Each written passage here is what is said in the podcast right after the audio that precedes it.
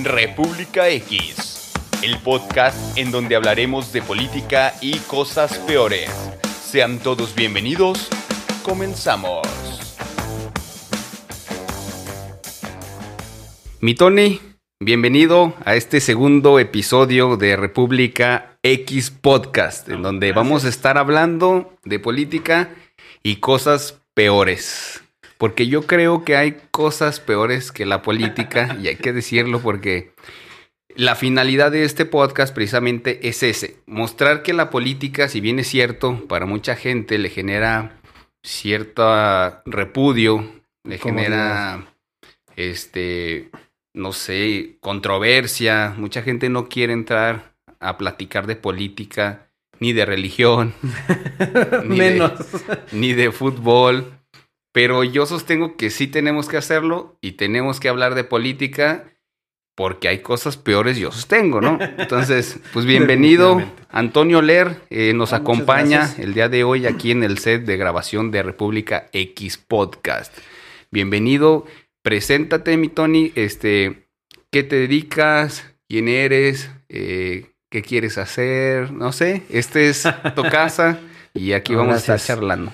No, pues me- mi nombre es Antonio Ler, eh, así me conocen. Eh, soy vocalista de una banda de rock, soy, me, me encanta la música. ¿Cómo se llama la banda de rock? Eh, se llama Avenida Radio. Ah, bien. Tenos un gran like. sí, no hay que Tiene- oye, tienen buen guitarro, ¿no? No, no, es rote. Sí. un poco desmadroso. ¿verdad? no, ¿qué pasó? ¿Qué van a decir? Sí, y eh, pues también, o sea, igual como todos, pues tengo un trabajo y tengo pasatiempos, pero pues el mayor de ellos es la música y pues una gran pasión por la cual me he dedicado pues bastante tiempo en mi vida. Y pues bueno, aquí estoy aquí para echar un poquito el chal contigo. Excelente. Muchas gracias. Sí, qué bueno que aceptaste la invitación. No, no siempre. Muy bien, mi Tony.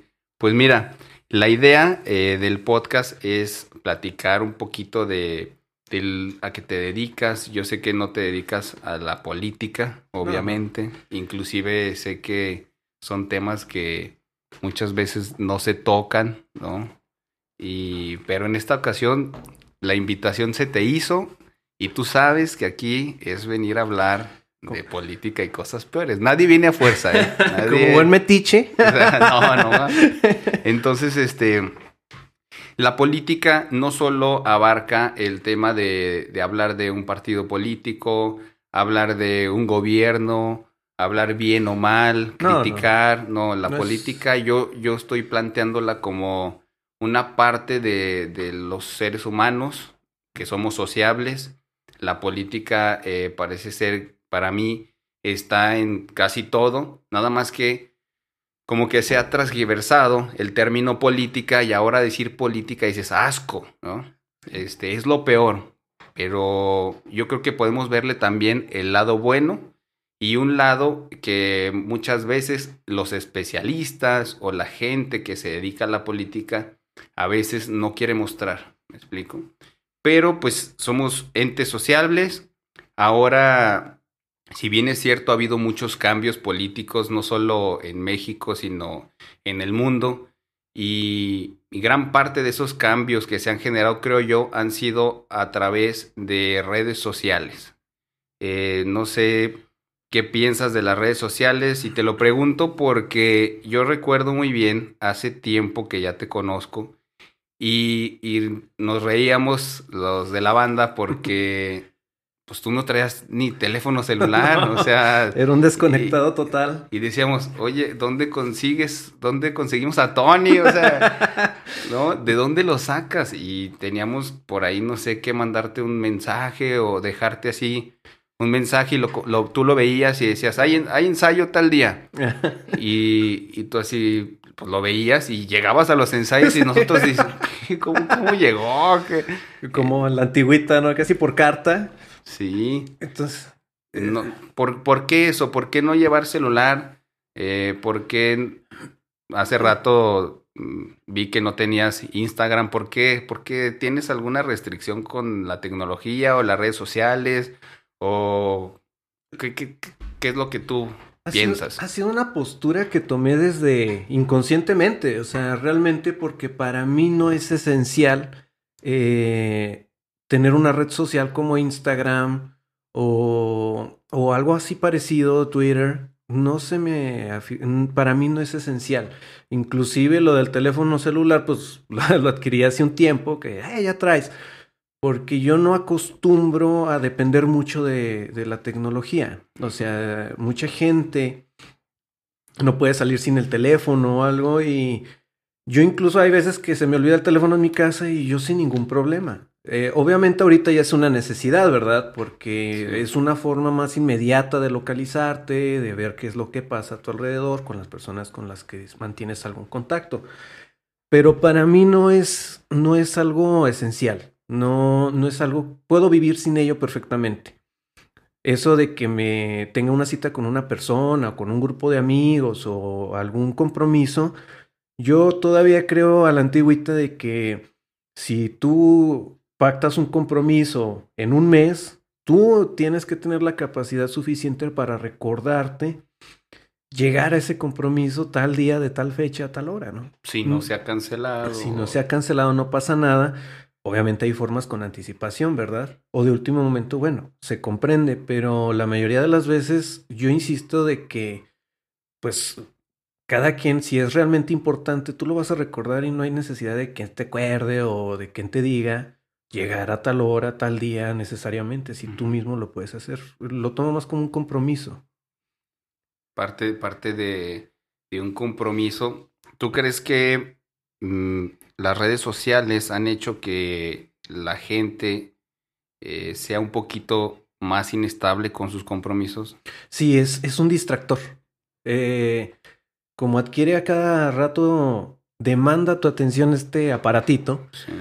La verdad, su, el uso para el que fue creado, pues ya es muy distante del que lo usamos diariamente. O sea, la verdad, más como una herramienta de comunicación, es una herramienta de distracción nuestro día a día, con mensajes, eh, notificaciones sonoras o incluso visuales, incluso cuando utilizamos otra red social diferente de la que nos están anunciando, ¿no? es, es en lo que yo estoy en contra de. O sea, que las cosas se han transgiversado de tal manera que ya no usamos las cosas para lo que deberíamos. Entonces, por ejemplo, si la gente eh, se hace, se distrae más de algún compromiso, como una fecha o algo, es a lo que le echo la culpa a ese, ese tipo de, de factores. Así es. Yo me acuerdo así de hace años que cuando la tecnología como que empezó a su auge y, empezaba a ver gente que todos nos empezábamos a ver con el aparato aquí y empezar así como que a, a no poner atención a lo que están diciendo. Ajá. Y me acuerdo que mi mamá me decía algo así de que, oye, están más desconectados que nunca, ¿no? Y todos nosotros, no, estamos al contrario, estamos más conectados porque ahora hasta hablo con mis amigos de Japón y juego este Xbox con mis amigos de Taiwán, de no sé, de Timbuktu. y, y yo me acuerdo que me decían, no, esto va a generar una desconexión social. ¿Crees que está pasando? No, definitivamente, definitivamente. Eh, la otra vez, una de esas ocasiones que se me olvidó mi celular en la casa, yo me subí al transporte y me impresionó mucho ver toda la, fila de gente, eh, todos en la misma pose, prestándole más atención a su celular. En las banquitas del parque, igual todo, o sea, eh, me impresionó mucho ver cómo una mamá estaba absorta del celular y, y su hija pequeña estaba a un lado tratando de llamar su atención. Y tú dices, bueno, a veces yo, por estar absorto en esa pequeña pantalla, a lo mejor estoy desperdiciando prestarle a la debida atención a las cosas que realmente importan. La otra vez yo escuché de un término que se llama el minimalismo tecnológico. Es un movimiento que está cobrando fuerza allá en Europa, donde se plantea solo usar la tecnología para los fines básicos, para lo que es. ¿Qué quiero decir? O sea, por ejemplo, aplicar restricciones a ver el contenido o el tiempo que le prestamos al teléfono celular o para qué utilizamos el teléfono celular. Eh, pues creando a lo mejor un, horario o ciertas formas de cómo utilizar esta herramienta. Porque realmente eh, es una invasión, se hackea nuestra atención totalmente a través de eso. Conozco muchas personas que no pueden vivir sin él. Se les olvida el celular y sienten que se les va la vida, o sea, que, que están desconectados. Y tú dices, ya es más importante estar conectado que realmente tu día a día lo que haces continuamente, ¿no? Entonces, es algo preocupante a mi forma de ver. A tu forma de ver. Sí, yo la verdad es que soy también a lo mejor ya de esas personas que si se me olvida el teléfono, pues es que así se siente como que te falta algo vacío. En, el, bolsillo. O sea, en serio sí, no, sí se siente. No digo que sea, no sé si ya es psicológico, un faltante psicológico, un, un faltante de necesidad, así como de una adicción, o no sé cómo se pueda llamar, o eh, simplemente pues estás acostumbrado a que aquí sientes algo, ¿no? Si pudiese meter cualquier otro tipo de aparato en mi bolsillo, a lo mejor engaño a mi mente y digo, bueno, creo que traigo aquí mi aparato. Pero no creo, porque siempre estamos como que conectados en eso, ¿no? Sí.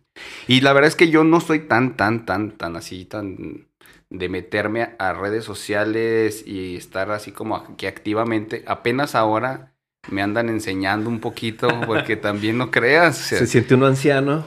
Pues me siento bien, pero, pero sí ya de repente digo, ¿qué es eso de historias en Instagram? ¿Cómo se usan los estados? Y digo, pero ¿cómo, cómo? Y, y sí los veo, pero estoy aprendiendo. Eh, y, y, quiero seguir aprendiendo. La verdad es que yo la tecnología, eh, las redes sociales, creo en este momento que, pues como todo, tiene cosas buenas, tiene cosas eh, negativas también. En el caso de lo positivo, pues es, tienes la información que se versa a través del mundo, cosa que hace años era un poco más difícil. Ahora puedes tener acceso a algunos libros, audiolibros, o sea, yo sostengo que cada quien eh, decide qué tipo de uso le va a dar a la tecnología. Si bien es cierto, la nueva generación de pequeños, eh, ellos sí vienen un poquito, no, mucho más conectados con la tecnología. Yo veo así a los pequeños de 4 o 5 años y manejan la tecnología muchísimo más fácil que uno. Sí. Entonces, en el caso de, de la pandemia, por decir, eh, yo sostengo que mucho tiene que ver y ha ayudado o ha, aligerado algunas cargas eh, la tecnología, ¿no? Por decir, la educación ahorita se está llevando a cabo a través de, redes sociales, ¿no? Las aplicaciones como Zoom, me parece.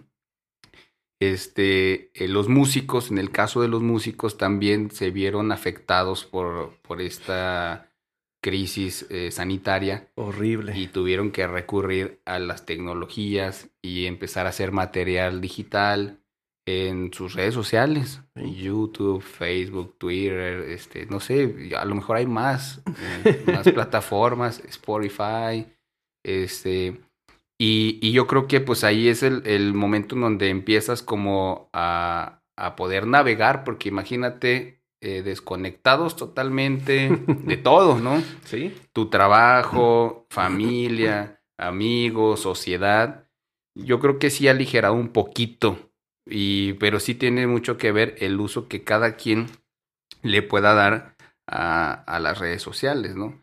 Eh, ¿Tú eh, has pensado en hacer una cuenta de Instagram o algo así? ¿Te llama la atención o...? La verdad no me llama la atención, porque eh, respecto a eso de, las redes sociales, por ejemplo, como un dato, el, presidente de Facebook afirmó que en una conferencia que junto a Mark Zuckerberg, eh, ellos estaban totalmente conscientes que estaban aprovechándose de las debilidades de la mente para explotar el comportamiento adictivo al crear su red social. Incluso el presidente de Netflix, el fundador, acaba sin reparos de, decir, bueno, no acaba, hace algún tiempo lo dijo, que su enemigo es el sueño. Mientras más un usuario eh, pierde el tiempo en otras actividades y no pasa el tiempo en su plataforma, ellos pierden dinero, no pueden vender a sus anunciantes o su contenido. Sí. Entonces, por eso tú dices, ¿qué tiene que ver? Por ejemplo, lo que yo digo es que nosotros empezamos a vivir más nuestra vida para mostrarla que para vivirla. Es correcto. Nos importa, se puede ya cuantificar la importancia o el valor de una persona más respecto a la cantidad de likes que comparte o que le da a la demás gente que lo que realmente otros factores que globalizan a toda la persona, ¿no? Es lo que ya nos, la, el público nos puede cuantificar ya respecto a nuestro aspecto estético o físico. Entonces, por eso a mí no, no me resulta tan atractivo, porque incluso también, o sea, nos genera a veces emoción, pues el término stalkear a los demás, o sea, espiar a la gente, eso, eso crea una emoción y una señal en el cerebro de que estás haciendo algo emocionante, ¿no? Y es donde yo dije, es que no, o sea, estamos viviendo ya en una etapa con redes sociales que vivimos más nuestra vida para mostrarle a los demás que una puesta del sol, un momento muy relevante que pasamos, que realmente para disfrutar el día a día o las actividades que hacemos. O sea, tenemos que tener esa necesidad de atención de los demás para sentirnos bien. Y es lo que me preocupa y por eso tampoco no me llama tanto la atención, porque... No, es correcto y eh, Totalmente, y sí vi por ahí algunas notas donde efectivamente Netflix eh, decía que su mayor enemigo era el sueño. Entonces lo que pretenden ellos es, no sé, mantener a la gente despierta 24 horas. O sea, es claro que no, no es correcto. Es preocupante porque afirman, o sea, no tienen reparo en, en hacer una declaración de ese tipo que va en contra incluso de la salud o un comportamiento que te proporciona algún beneficio a ti. O sea, no como las tabacaleras o las televisoras que, que, tienen todavía una actitud defensiva. No, o sea, lo que ya están tomando esa clase de empresas es una actitud cínica. O sea, mientras menos tiempo pases en sus plataformas, menos dinero te pueden sacar a ti o pueden sacar provecho. Fíjate que por ahí había, en mismo Netflix, creo que hay un documental, ¿no? De que habla sobre el, peligro de las redes sociales, o no sé cómo se llama. Y me parece, no lo he visto bien, pero más o menos ahí es, salen como ex directivos, ex trabajadores de todas esas empresas de Google, de YouTube. Y si bien es cierto, ahí dicen, no, parte de eso ellos, ellos lo expresan, ¿no? Y dicen, no, es que ellos quieren tener la atención y, y si un usuario deja de estar conectado, pues ellos pierden, ¿no? De cierta manera. Pero por decir, en el caso que está pasando ahorita eh, con Facebook y con Twitter que censuraron al todavía presidente de los Estados Unidos de América, o sea, el tema es importante porque es, todavía es el presidente, no es cualquier persona, todavía es el presidente. Oficialmente es el presidente. Y no solo eso, sino que hay una avanzada en su contra, que la verdad yo en este momento desconozco a qué se deba a, ciencia cierta, pero lo que hablamos el otro día es hilos. Ah, es mi, es mi punto de vista, ¿no? Hay hilos que están controlando y a mí me preocupa que esos hilos ya lleguen a las redes sociales porque se supone que las redes sociales nacen para ser eh, la voz de las personas, ¿no?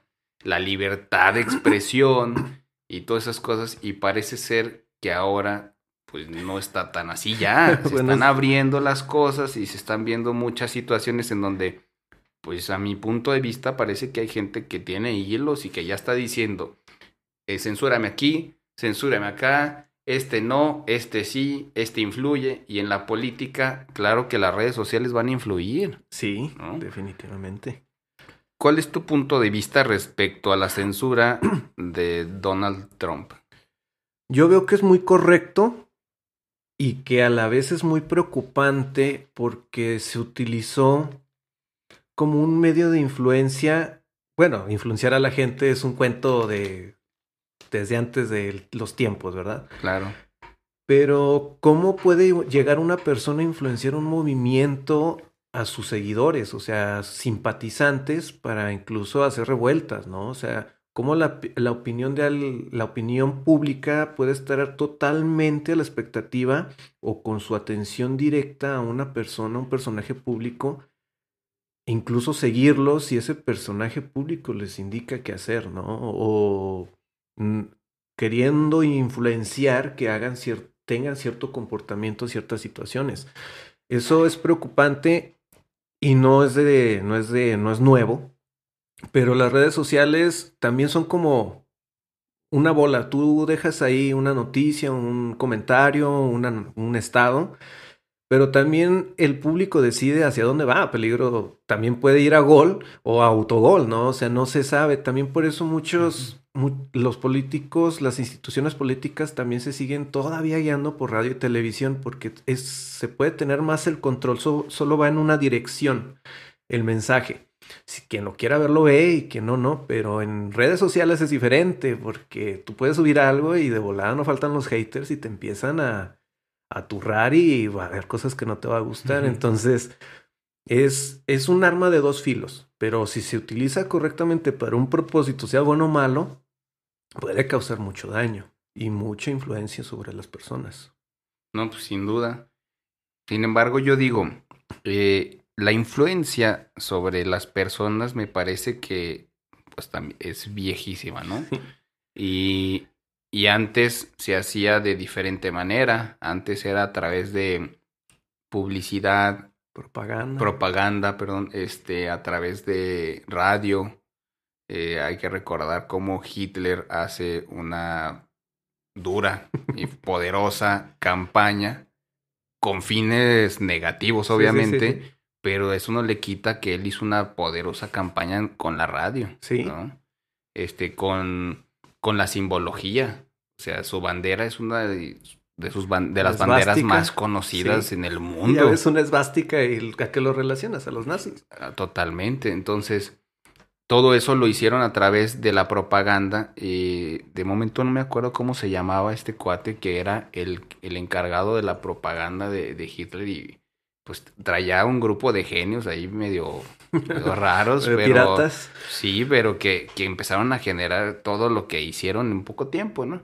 Afortunadamente los detuvieron en algún momento porque pues eh, ya se estaba como que eh, cambiando, ¿no? Digo, entonces, en el, en el, en el tema de la propaganda que ahora eh, se hace, pues yo lo que digo es que únicamente cambia un poco a lo que ya no es radio, inclusive ya, ya ni es creo televisión, sino es a través de redes sociales. Y han agarrado tanto poder que las redes sociales que yo creo que yo, bueno, hubo gente que yo creo que sí lo visualizó, pero digo, así a simple vista yo la verdad es que nunca visualicé que las redes sociales pudieran llegar a, ese grado de poder, porque ya tienen un alto grado de poder. O sea, tú ahorita, si sales en redes sociales haciendo una actividad eh, que no es vista bien por la sociedad, ya te crucifican ¿eh? y pierdes tu trabajo, pierdes tu familia, pierdes tu estatus social, pierdes hasta tu línea de crédito, o sea... Puede arruinar la vida. Te puede arruinar la vida una publicación en redes sociales, o sea, digamos que el, poder ahora eh, depositado en esas redes sociales y que yo creo que lo saben, o sea, por eso así se expresan, porque dicen, pues, ¿qué puede pasar? Una, una avanzada, ¿qué se puede hacer? ¿Una avanzada en contra de no ver Netflix? De Nadie se conecta a internet. Nadie se conecta a internet por un día. Ah, imagínate, han querido apagar el mundo por un día y la verdad es que se ve feo, pero yo no he visto, o sea, está muy, muy, muy, muy difícil. Sí. Como, no sé, andar un día sin carro. No, Me explico, o sea, para mucha gente es muy, o sea, es que es demasiada gente ya eh, que necesita de esos servicios. Exacto. Que apagar un día eh, las, la luz o caminar un día, sí lo hace la gente, sí ya lo hace un, porcentaje y un porcentaje reducido. tú, tú esos días sales y mm, tú sigues viendo vehículos. es como con, con la crisis sanitaria. Nos dijeron, quédate en casa. Y la verdad es que, ¿qué pasó? Yo la verdad, yo veía todavía gente en todos lados, no porque yo anduviera en la calle, la verdad. Yo, yo sí me guardé, pero en redes sociales yo sigo viendo gente y y no lo discuto, tampoco es señalamiento, porque también entiendo que hay gente que la verdad es que tiene que salir. O sea, es que la situación no está como para decir, bueno, yo aquí me quedo en mi casa. Tengo tantos años de ahorro. Ajá, tengo ahorro. No. no debo renta, o sea, no. Renta, luz, agua, servicios, lo que, lo que digamos lo básico, ¿eh? Ya no digo internet ni nada, me meto en ese rollo, pero pero digo, lo básico, ¿cómo lo pagas? ¿Cómo lo sostienes? ¿Qué le pasó? Y por ahí hay una cifra alarmante de negocios que fracasaron. Bueno, no, que no fracasaron, que, que la pandemia eh, hizo que, que cerraran, ¿no? Que cayeran en, en bancarrota, ¿no? Porque, porque imagínate, un negocio, ¿qué tiene que hacer? Pagar renta. ¿Cuánto te gusta la renta de un localito? O sea, ¿cuánto? Ok, pagar renta. Si tienes uno, cuando menos, ¿eh? un empleado, o sea, ya no te digo dos, diez, tengo doce, ¿no? No, un empleado, porque ese empleado, pues de ahí sobrevive. Y también él es afectado por la crisis eh, sanitaria. Y entonces, ni modo que le digas, no, mano, pues no, no, ahora no hay pago. O que le digas, quédate en tu casa. O quédate en casa. O sea, aunque tengas para pagarle, pero quédate en casa, ¿no? Y entonces, ¿quién me va a repartir el producto? ¿O quién me va a trabajar, no? Entonces, eh, los negocios empezaron a caer porque, claro que es insostenible. Insostenible. O sea, inclusive grandes negocios. Aquí vimos en, en Durango ya, hace poquito se acaba de ir el, creo, si no me equivoco, era el único Sambors. Ah, sí. Se acaba ya de ir. Y parece ser que no fue solamente en Durango, pasó en, en varias entidades. Entonces, eh, si grandes empresas se, están viendo afectadas por la crisis sanitaria, imagínate un, un, un negocio emprendedor, pues, de inmediato es adiós. Apenas empezando ya. Y, deja tú, imagínate negocios que, que empezaron con deuda o sea, que mm. tuvieron que contratar un crédito. Incluso queda la gente arruinada. ¿Cómo le haces? Exacto. Esto, es, esto va a ser una crisis. Ahorita es crisis sanitaria todavía. Y yo creo que el 2021, la verdad es que va a estar más o menos por las mismas. Y, y ¿cómo le haces? Ahora viene, creo yo, una crisis económica.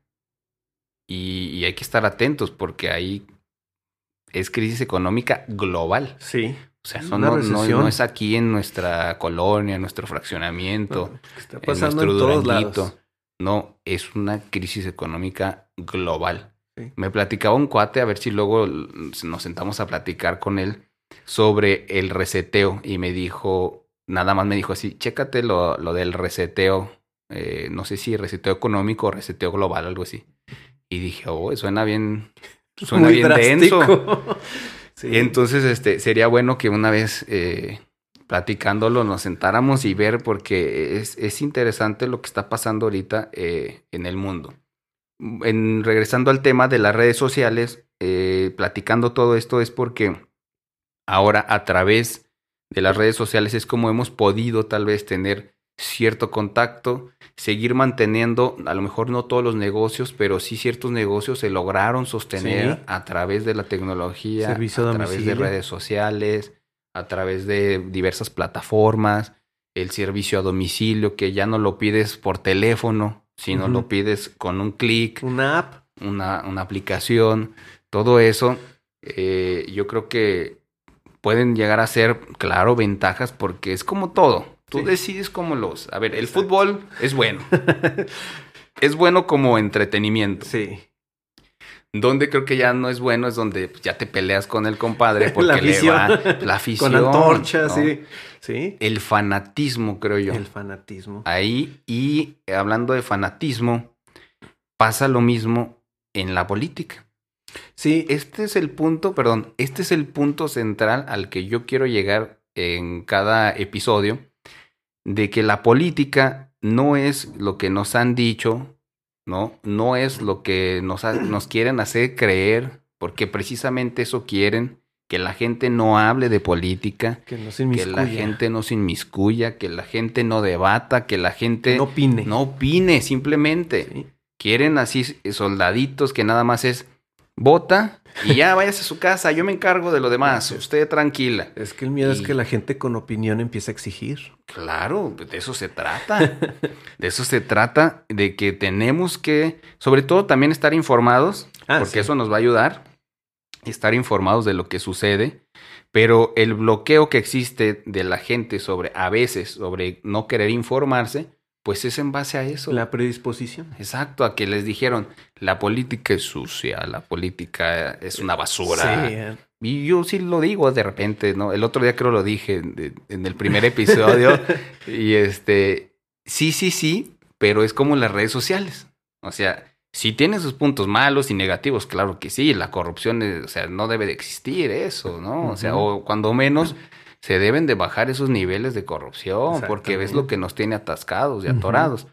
Pero por decir, eh, en el caso de, de lo benévolo de la política, es lo que estamos llegando al punto. Platicarlo, debatirlo. Yo sé que mucha gente es como tedioso y hasta aburrido. no.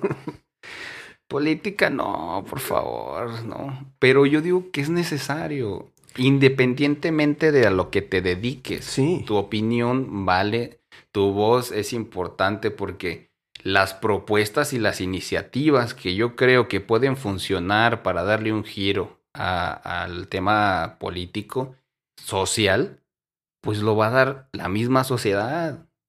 Es que- Las cúpulas, perdón, las Sí. cúpulas, pues de qué se encargan? Ellos se encargan de sus negocios, Sí. ¿no? Y de estar negociando allá, por eso dices, ¿a cuál le vas? Al azul, al verde, al morado. Y, y la verdad es que la mayoría de la gente dice, pues todos son lo mismo. Es que a veces se confunde. Yo digo que el- aquí en México, más que nada, se esa postura respecto a la política se vio combinada o hay una definición ahí mal entendida. Lo que es tener una postura política a hablar de política. O sea, mucha gente lo relaciona con que hablar de política es como de que es que tú tienes la postura de un color y yo de otro y vamos a agarrarnos de aquí. No, hablar de política es hablar de, de lo que realmente está pasando en, en el sistema legislativo de, de lo que está pasando en, en el país. O sea, realmente de lo que no te parece o sí te parece porque tenemos todos que tener una opinión respecto a eso, no, no desinteresarnos porque todos formamos parte del sistema. Es correcto. No, no, no la gente puede decir, es que a mí no me importa, eso a mí en qué me beneficia o no me beneficia. No, si te beneficia o te puede perjudicar si no haces algo al respecto, ¿no? Porque es un problema de todos, o sea, no solamente porque no te interese o no quieras escuchar de eso, no vas a verte involucrado en las decisiones que se toman. Se van a tomar con o sin tu apoyo, ¿no? Sí. Si formas parte del sistema, si vives en México, en cualquier otro eh, lugar, tienes que tener ese interés porque es para tu bien y el de los tuyos. Tienes que por lo menos estar informado y, y no exactamente tener una postura política, eso es muy diferente, es lo que hablamos del fanatismo. Una cosa estar, es estar casado con una ideología y otra cosa es realmente ver un panorama a dónde nos está llevando. Es correcto. Es muy buena tu apreciación porque sí es cierto. O sea, el fanatismo es se da desde una postura eh, contraria de, de las personas que participen en ese debate, ¿no? Y, y tú defiendes, dices, yo soy el rojo y yo defiendo el rojo a capa y espada. Y tú eres amarillo y defiendes el amarillo a capa y espada. Es interesante porque yo lo que quiero es escuchar eh, las propuestas, eh, la opinión de la gente que no se dedica a la política, porque la verdad es que puedo platicar de política con personas que se dedican a la política y, y, pues eso es totalmente diferente, ¿no? Ah, eh, acá con la sociedad que es la que se dedica a diversos temas y que es la que mm, realmente pasa eh, las consecuencias de las decisiones de los políticos, porque así, así ya pasa, ¿no? O sea, los políticos deciden y todo eso hacia abajo, hacia la gente. Como se dice vulgarmente, nosotros resentimos el chingazo, ¿no? Exactamente, ¿no? Entonces yo digo, bueno, viéndolo esa parte, ¿qué se puede hacer? Y yo la pregunta que de repente hago es, a ver, eh, ¿tú qué harías si fueras gobernante? Eh, ¿Qué harías para disminuir la corrupción? Para disminuir la corrupción, en los cargos eh, políticos sería más bien iniciar que la gente que realmente tuviera como una vocación ser servidor público, lo hiciera una sin un sueldo tan desmesurado, que lo hiciera como un trabajo más, pero que lo hiciera por vocación. Así, por eso muchos dicen que es que la política es sucia. No. Los representantes políticos y los servidores públicos son los que son sucios. La política no es sucia. La, la política se hizo con un fin para una democracia, para el pueblo. Por eso, donde muchos eligen a sus representantes, sí, pero los representantes de cada postura son los que fallan, son, son los que no cumplen, las propuestas son las que no llegan al final por el cual se hicieron. Sería que realmente la gente que tenga vocación para eso, que quiera realmente ser un bien para su comunidad, para los demás, para llevar, no sé, un país, eh, un estado, hacia una dirección lo hicieran. y sin a lo mejor tantos gastos desmesurados solo por un... que son pagados por todos, ¿no? O sea, que a base de los impuestos de todos, para pagarle a alguien para que nos represente, para que tome la decisión por nosotros. No, eso no se me haría tan... No, no es bueno y no ha tenido un buen resultado, porque es donde sale todo ese tipo de control, se empiezan a salir las cosas después en otra dirección. Entonces, yo lo que haría sería eso, que la gente que realmente tuviera esa vocación para desempeñar un, puesto público en representación de todos lo hiciera y no lo hiciera con un sueldo desmesurado, lo hiciera realmente porque eso quiere hacer.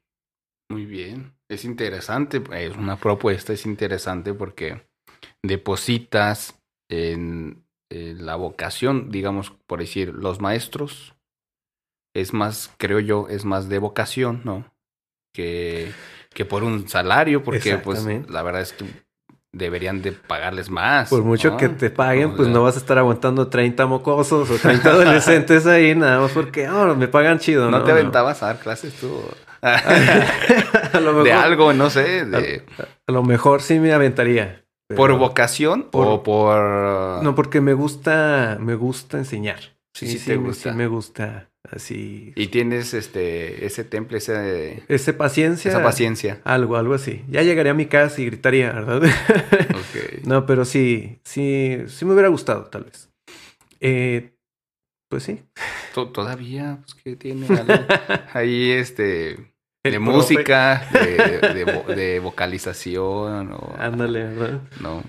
Bueno, eh, el asunto es, digamos que la corrupción, creo yo que es un mal no necesario, la neta. No es un mal necesario, no, no. O sea, eh, la corrupción creo que eh, debiese de disminuir en lo personal. Actualmente yo creo que sigue existiendo sigue existiendo altos niveles de corrupción. No, muchísimo, sí. Eh, simplemente la política en México ahorita está cambiando y creo que también entra en una crisis política México, como muchos países, ¿eh? muchísimos ah. países. Eh, dentro de la crisis sanitaria, la crisis económica, creo que también por ahí viene una crisis política mencionaba sobre eh, personas con vocación en la política. Eh, agregando a tu, a tu propuesta, o más bien cuestionando a tu propuesta, ¿crees que hay gente con vocación de política? ¿Ves a alguien con esa vocación de política que tú pudieses decidir en una boleta con esa firmeza y decir, voy con este lo tacho porque él sí tiene vocación política. crees, ves a alguien, no digas nombres. Este, o si quieres decir di, pero digo, Panchito. ves, Ah. al, ves al Panchito de la esquina, el vecino. No, sí, o sea, es válido. Pero yo digo, a ver, ¿tienes a alguien identificado que, o sea, la pregunta es así, ¿sí existe gente que pueda hacerlo? Sí, sí existe. Sí existe y lamentablemente la mayoría de los casos eh, se, les ponen muchas trabas a ese tipo de personas. Eh, sean Bueno, sociales o políticas. O sea, realmente eso le da miedo. Ahora sí que pues, hablamos de verdaderos políticos y falsos políticos. Al falso político siempre le va a intimidar a alguien que realmente sí tiene una vocación mejor que la de él. ¿Por qué? Porque a lo mejor el cambio puede ser grande o muy pequeño, pero eso puede infundir un cambio ideológico en las demás personas. Ahorita que hablábamos que hay crisis, todos esos temas que acabas de mencionar, lo único a lo que nos van a llevar en un futuro va a ser una crisis ideológica. ¿En qué vas a creer el día de mañana? El día de mañana los jóvenes, ¿qué es lo que van a defender? Eh, no sé, pueden haber campañas muy ridículas y va a ser su ideología, o sea, que realmente cosas importantes que remarquen su, su día a día. Es lo que da miedo, o sea, realmente tú dices, es que tú qué defiendes, tú en qué crees. Exacto. El día de mañana que haya una crisis, ¿tú qué vas a hacer? Nada más vas a subir en redes sociales, no estoy contento. O vas a hacer algo al respecto, ¿no? Realmente vas a salir a la calle y vas a exigir tu derecho. Que por nacimiento lo tienes, por pertenecer al sistema tenemos el derecho. Entonces, es lo que veo, que la juventud lo está perdiendo, que poco, a poco la- las ideologías o los ideales personales se están perdiendo poco a poco. Y es donde entra el vacío en una sociedad, entra el caos. Por ejemplo, también a dónde lleva esa crisis ideológica, es lo que quería decir ahorita. Mayormente, ¿por qué quieres ya ser los jóvenes políticos? Por el beneficio social que conlleva ser un representante político, económico, social, no por vocación, no por Poder. poder, no Mm. por querer ayudar a tu sociedad o porque querer proponer algo para el bien de los demás o para el, el bien de tu comunidad, no, es porque si yo soy un representante político voy a ser alguien importante. O sea, no lo ven con el fin para lo que es, lo ven con el beneficio. Por eso ya tú dices, no sé, pues me voy a hacer maestro porque me van a pagar bien, pero no porque me guste ser maestro. Es- esa es buena. A ver, fíjate. ¿Qué- ¿Y qué pasaría si eh, en- en ese escenario los políticos fueran una clase, eh, digamos, como los doctores, los maestros, y que no se vieran como los salvadores del mundo, sino exclusivamente que se vieran como un trabajador más que hace su chamba? Es un servidor público. ¿Me explico? ¿Qué- ¿Qué pasaría? Porque yo, yo lo que veo es que no se hace. O sea, ahorita la figura del político es, es esa, la del potentado, la del poder, Oh, la del salvador, Sí. ¿no? Yo te voy a salvar, voy a salvar a la nación. Pero a ver, quitémonos eso y digamos, a ver, no, no, señor, usted viene a hacer su trabajo Exacto. como cualquier persona, Sí. ¿no? ¿Qué pasaría en ese escenario? Porque, y es ideológico, ¿no? es, es ideológico porque, digamos que, ¿por qué ganan tanto dinero? Bueno, sí, sí hay una explicación por ahí eh, de, de por qué ganan tanto dinero, porque se, parece ser que se supone que es para que no se corrompan. Te voy a dar manos O sea, llenas para que no sea, quieras más. Eh, exacto. O sea, digo, parece ser que por ahí está y así dice, ¿no? Ellos tienen que ganar suficiente para única y exclusivamente dedicarse a esa tarea y para que nadie pueda llegar con dinero o con propiedades o vehículos lujosos y a decirle, corromperlo, ¿no? yo te corrompo, haz esto y yo te pago 10 veces más lo que tú ganas en una quincena, ¿no? Se supone que más o menos por, Por ahí, va, la tirada. este, sí es eh, la tirada del por qué ganan tanto dinero. Pero, o sea, digamos que en ese entramado de decir, a ver, sí, eh, está bien digamos que si hay salarios excesivos, la verdad. Sí. Si hay es que lo dices, Muy "Oye, pasados de lanza, Está ¿verdad? bien que sí, pero oye, pues, si estuvieran eh, adecuados con el salario que gana un, un obrero, porque la distancia es enorme, es Sí, no, abismal. no, no. Es No ridícula. importa que ganaran millones, pero que el, el obrero pues no estuviera tan lejos. Exactamente. Porque eso genera precisamente el problema que casi la mayoría de los políticos hablan, que es la desigualdad. Pero a ver, ya no nada más es, es un tema, si te fijas. O sea, yo, yo creo que se necesita una reforma estructural general de, de todo ese... Cambiar el sistema. rollo.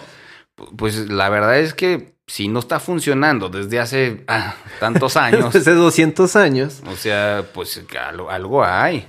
Algo no está funcionando. No, o sea, ¿Me explico? Por ejemplo, como eso de la, de la corrupción. La corrupción no viene de la política, la corrupción viene desde la misma educación social. O sea, viene desde nuestra casa. Y a veces por el beneficio personal. O sea, la verdad, o sea, nosotros por animales, muy animales sociales que veamos, también vamos a ver por nuestros propios intereses. Es nuestra naturaleza. Vamos a querer proteger lo nuestro. Entonces, por ejemplo, tú dices, bueno, tengo que ir a mi trabajo y por accidente o a propósito rompí la regla de pasar un semáforo rojo y me agarra el, el tránsito y me dice, bueno, pues te dejo ir si me das una mordida. La verdad, tú... ¿Dónde la quieres? Aquí- ah, Esa ya no es mordida. Entonces, tú dices, bueno, vas a poner en una balanza, pues, si llevo a mi, tarde a mi trabajo, voy a perder y voy a hacer esto Sí. y luego voy a tener que ir a pagar una multa. Entonces tú dices, bueno, ya está solucionado el problema. Tenga. Realmente no es una, no hay una educación de respecto, no hay una educación social sobre realmente crear individuos que digan, no, esto está mal y no, lo, no está bien, no lo voy a hacer. Por eso varios países que tienen bajos índices, porque son así, o sea, la ley se respeta, pero porque también la ley se da a respetar, porque realmente cada quien hace su papel correctamente o muy cerca de lo que debería de hacer. Porque, o sea, lo que dicen, realmente sí estás haciendo tu trabajo. Pero si no lo haces, la opinión pública, ¿cuál va a ser la de desconfianza? Pero aquí es más peligroso porque incluso la desconfianza social ha sido la que ha retroalimentado que el sistema cada vez se esté corrompiendo cada día más y que cada vez más gente se esté sirviendo incluso de la ignorancia, porque incluso, o sea, eso crea el desinterés, eso crea la desilusión política de las personas, del pueblo. Y tú, entonces, ¿qué hace la desilusión política? Retroalimenta la ignorancia. Y si eres ignorante de lo que pasa, cualquiera puede llegar con toda la fuerza del mundo y tú ni cuenta te vas a dar de lo que realmente está pasando. Así es. Fíjate que le acabas de dar un punto bien duro, y, pero yo también de repente creo que así es.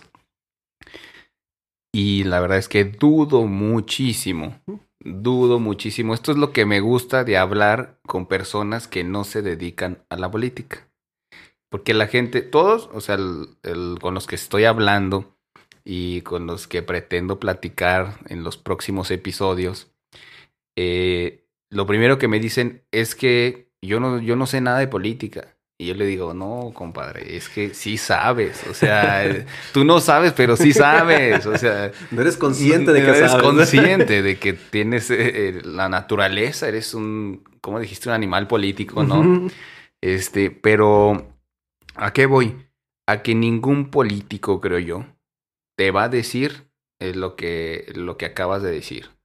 La corrupción no solamente está en las cúpulas políticas. No.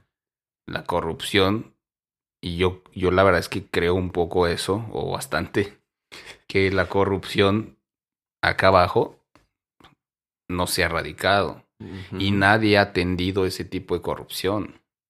Exactamente. Porque un político lo que quiere es ganar votos.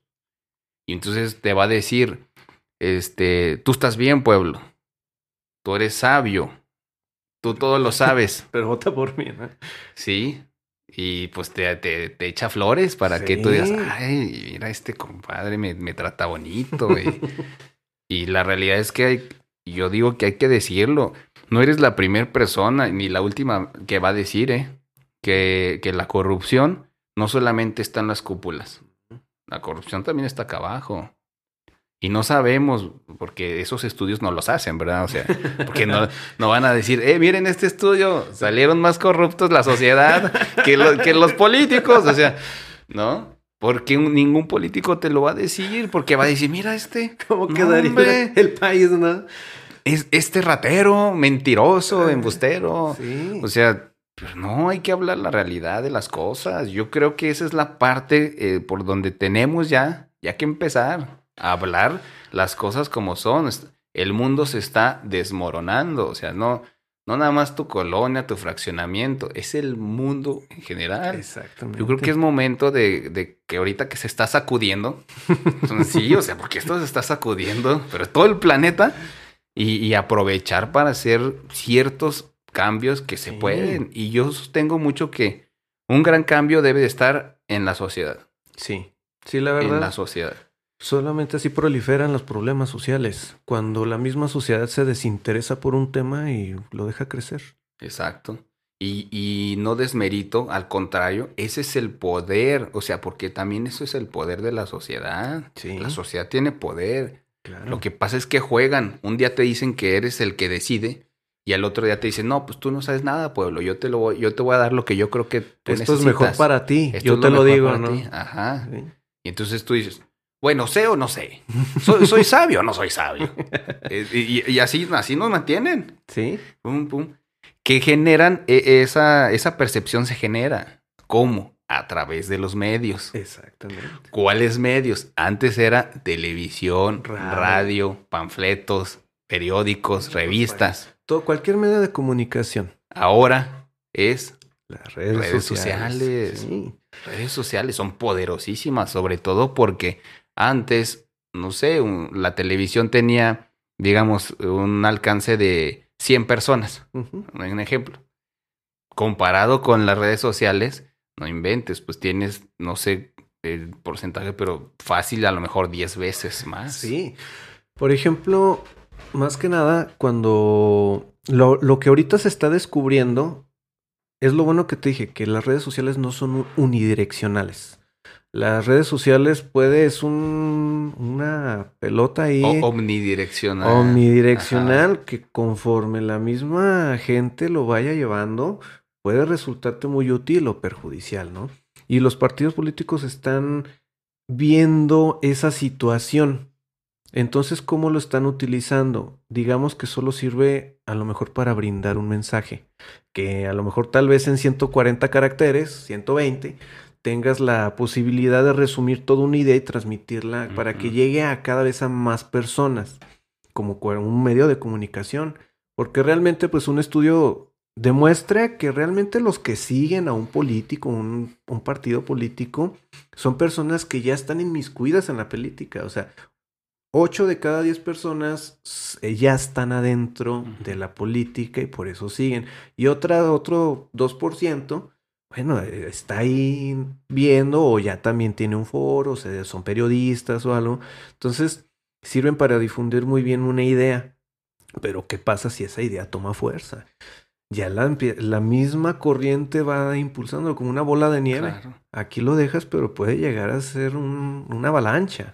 El poder del pueblo. El poder del pueblo. Entonces también hay que tener mucho cuidado con la desinformación, porque ya incluso hay casos de que hay campañas de desinformación. De dónde obtenemos y, de, y cómo utilizamos la información que nos llega. Y no siempre ser tan crédulos porque es lo que se aprovecha. Tú dices, bueno, como una empresa multinacional va a hacer eh, costos exagerados de desarrollo en una red social, en una en un buscador de internet gratis, porque es la política de internet, ofrecer un servicio gratis. Cuando uno compra, no sé, unos zapatos, desconfías, porque dices, bueno, me quedarán bien, eh, voy a gastar tanto, pero cuando te ofrecen algo gratis, no desconfías. Y debería ser al revés, deberíamos desconfiar más de algo que es gratis porque puede ser algo que puede ser con una intención detrás de. O sea, ¿cómo empezaron las, las compañías que ofrecían su servicio gratis? Bueno, empezaron tal vez utilizando anunciantes, usando como medio su, su aplicación o su red social para publicitar a sus anunciantes.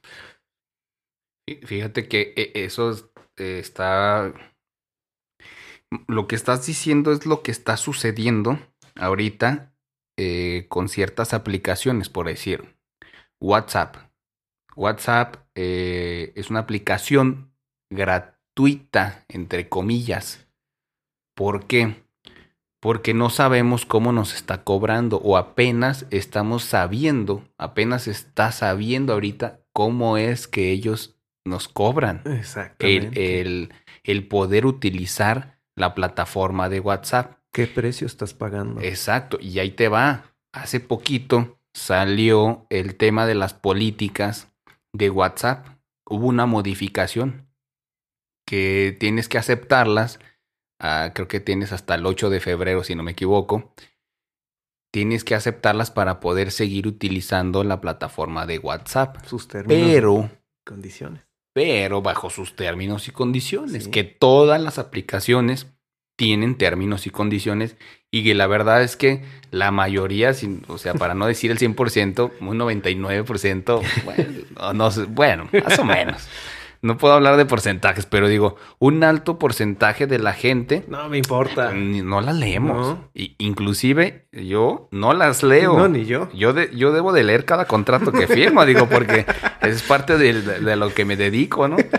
Pero ni yo, ni yo leo los términos y condiciones. Y eso es gravísimo porque ahora que hubo una modificación, pues empezó a haber mucha controversia porque empezaron a decir que WhatsApp pide en esos términos y condiciones acceso a tu cámara, pide acceso a tus mensajes y pide acceso, creo inclusive, a la información que tú envías en, a través de WhatsApp. O sea que aparentemente te están vigilando y están vigilando todo lo que tú haces. Todo eso está ligado mucho al, bueno, porque ya es, es la economía del comportamiento. Todas esas redes sociales, por ejemplo, empezaron con sus anunciantes, después recopilaban toda la recopilan toda la información y la ultrasintetizan y la venden. Es correcto. Y tú dices, bueno, ¿qué puede ser de utilidad? No, porque todos esos datos pueden ser de utilidad para manipular el comportamiento y usar medios de influencia para que tú sigas adquiriendo y consumiendo un producto.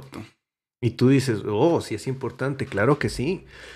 O sea, son, son datos estadísticos muy importantes porque te dice qué haces, a qué horas lo haces y cómo lo haces. Cuánto a base de todo nuestro tiempo que pasamos online, se recaba toda esa información y realmente se comparte para que pues después se mejoren las aplicaciones y creen métodos más adictivos para que estemos enganchados a su producto. Y poder vendernos a, a, sus anunciantes. Cada minuto que nosotros no estamos conectados es un minuto que ellos no pueden, pierden dinero porque no nos pueden vender. Exactamente. Y eso está, eso está saliendo obviamente ahorita a la luz porque cambiaron primero las políticas de, de Instagram. Y también pasó algo así, como que la gente dijo algo, pero de repente ya nadie dijo nada. Y todos aceptaron, creo yo, las políticas. Pero llega WhatsApp con el cambio de políticas y sí hubo una reacción en donde empezaron, creo, a descargar otras plataformas similares a WhatsApp. Creo que una se llama Signal y la otra se llama eh, Telegram si ah, no me equivoco. Sí. Y, y que eh, empezaron a generar ahorita altos porcentajes de descargas después de que hubo esa modificación, porque sí, yo leí una parte, la verdad, después de que vi eso, leí una, una parte, yo todavía no las acepto. Me, de repente me salen las políticas y me dice, acéptalas, tienes hasta el 8 de, de febrero.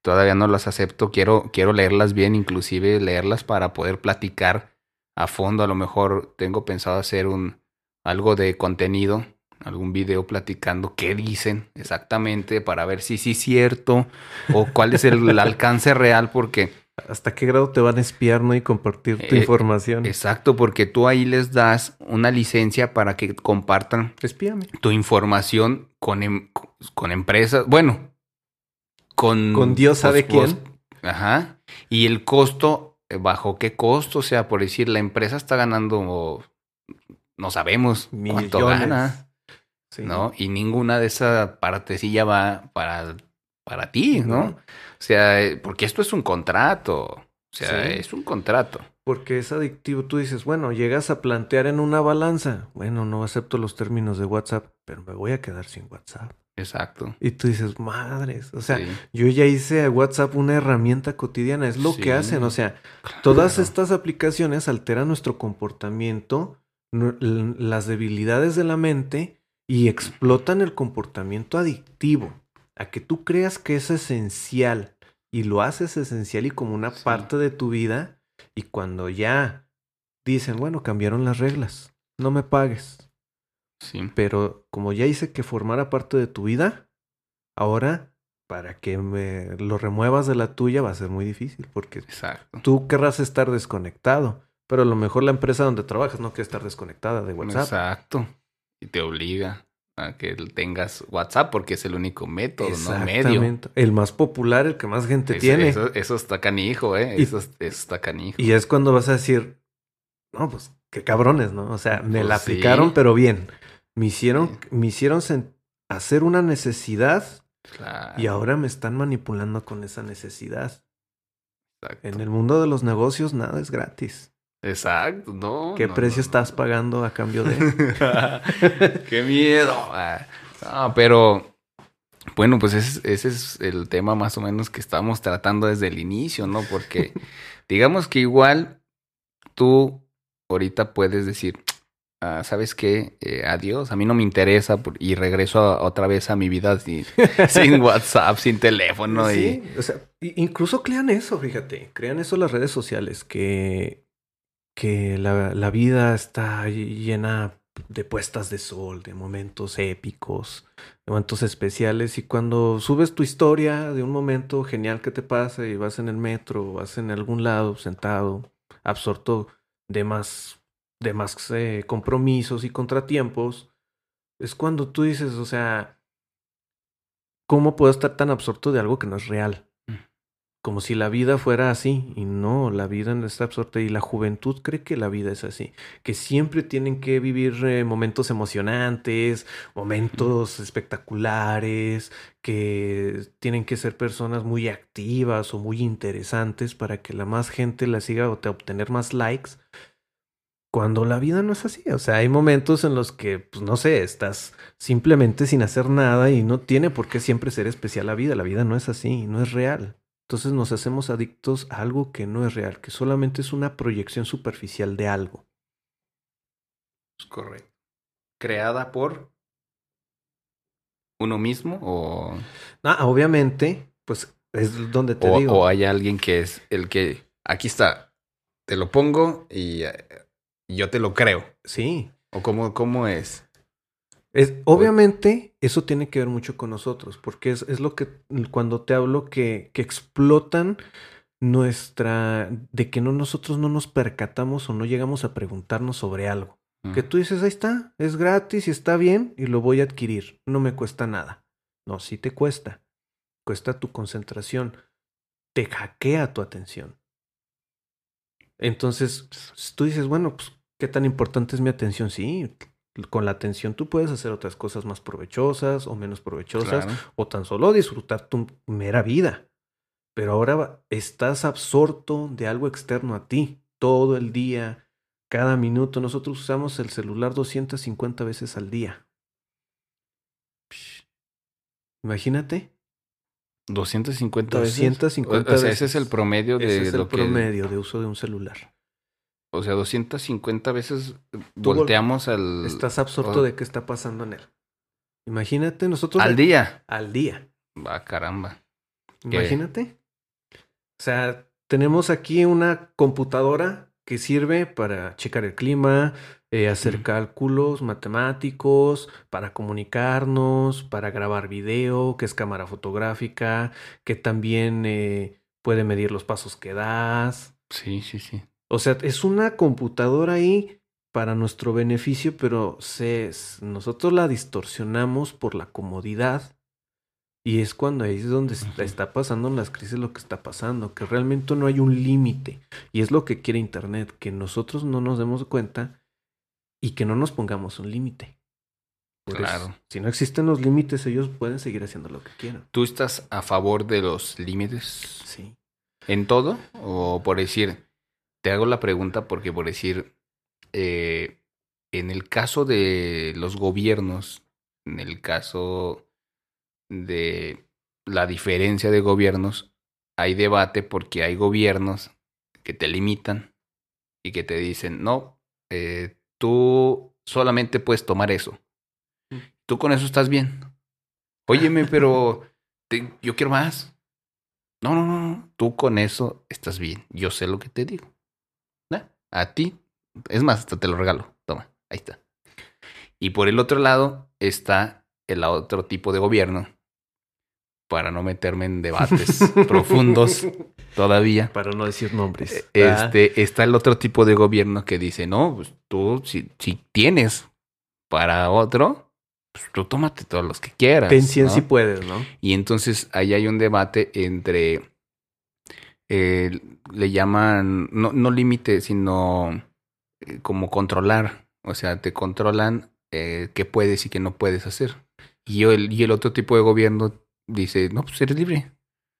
¿Cómo? Sí, tú decides. Al final de cuentas, mientras no afectes a terceros, pues tú, tú- tú- te puedes tomar todo lo, que quieras. Y si tienes para adquirirlo, pues adelante. Es que eso está muy inmiscuido con el límite adquisitivo y en una red social se libera más con el límite del comportamiento. O sea, el límite del comportamiento es cuando tú, lo que distingue de hacer un crimen de no.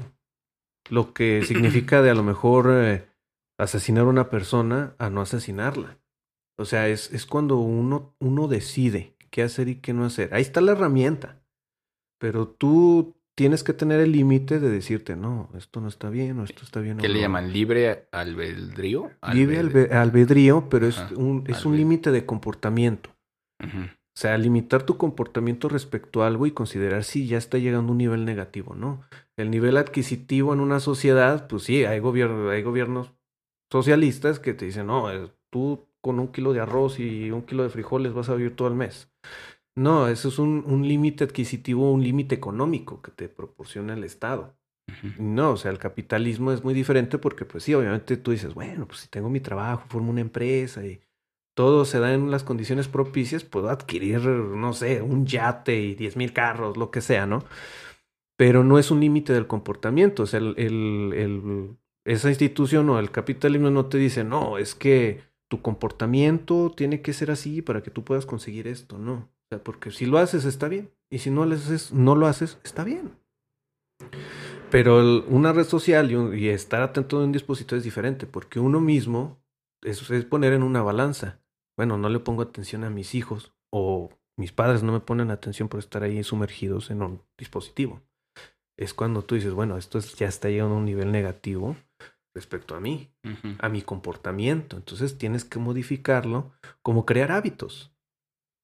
Es correcto. Muy bien, mi Antonio Ler. ¿Qué, qué, qué planeas hacer eh, este año con la música? pues seguir componiendo. Ahí para que me den un gran like ahí en mi canal de YouTube. Es Leer Oficial, L-H-E-R.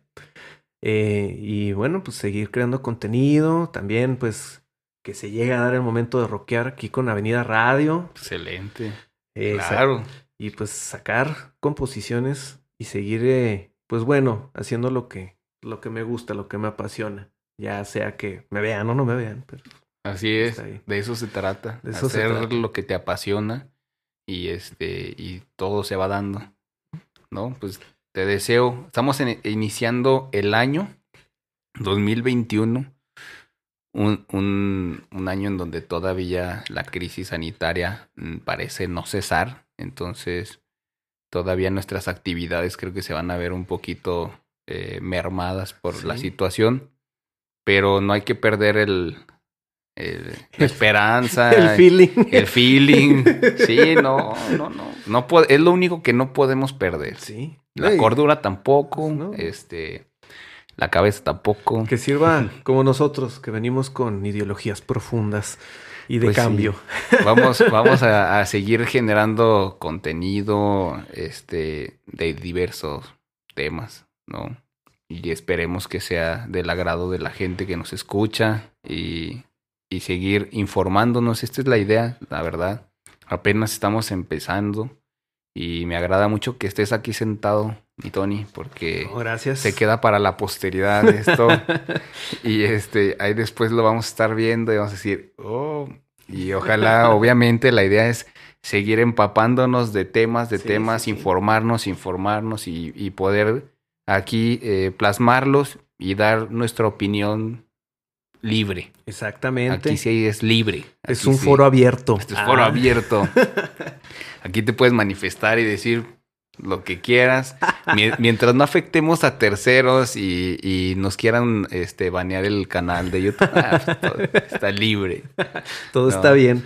Pues te agradezco, mi Tony, que hayas estado aquí. Espero que no sea la última vez. No, no, claro que no. Luego nos volvemos a sentar. Siempre hay momento para estar de peleonero. Ah. no, no, bien, bien. No, no está bien. Vamos a ir agarrando este forma y vamos a ir calentando motores y un día si eh, esta mesa vuela, pues ya ni modo. No, te creas, mi Tony. Este, pues te agradezco mucho que hayas aceptado la invitación a venir a este segundo episodio. No, no. ¿no? Estamos, eh, somos pioneros en, esto y estamos aprendiendo mucho y esperemos que todo este contenido se vaya mejorando, mejorando, mejorando, que es la idea. No, y excelente, y pues tú, más que nada, siempre tiene muy buenas ideas. Gracias. Y pues la verdad, ¿quién mejor para estar con un podcast aquí echando el chal y hablando de cosas varias? Es aquí en República X. La verdad, eh, me encanta este proyecto y pues igual decirle a los espectadores que pues al tiro y él...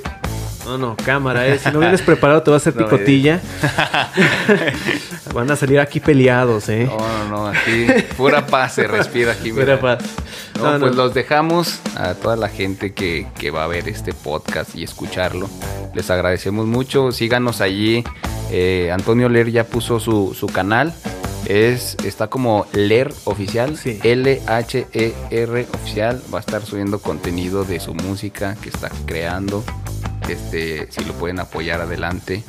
Y en el caso de escuchar el, podcast, anunciarles, anuncio también, porque no lo había hecho así, lo voy a anunciar en este podcast, que ya estamos en Spotify y estamos en Anchor o Anchor como lo conozcan. Y yo creo que tengo la intención de que ya próximamente estemos en creo que se llama Apple Podcast me parece. Mm. para que puedan escucharlo mientras manejan o mientras hacen alguna actividad.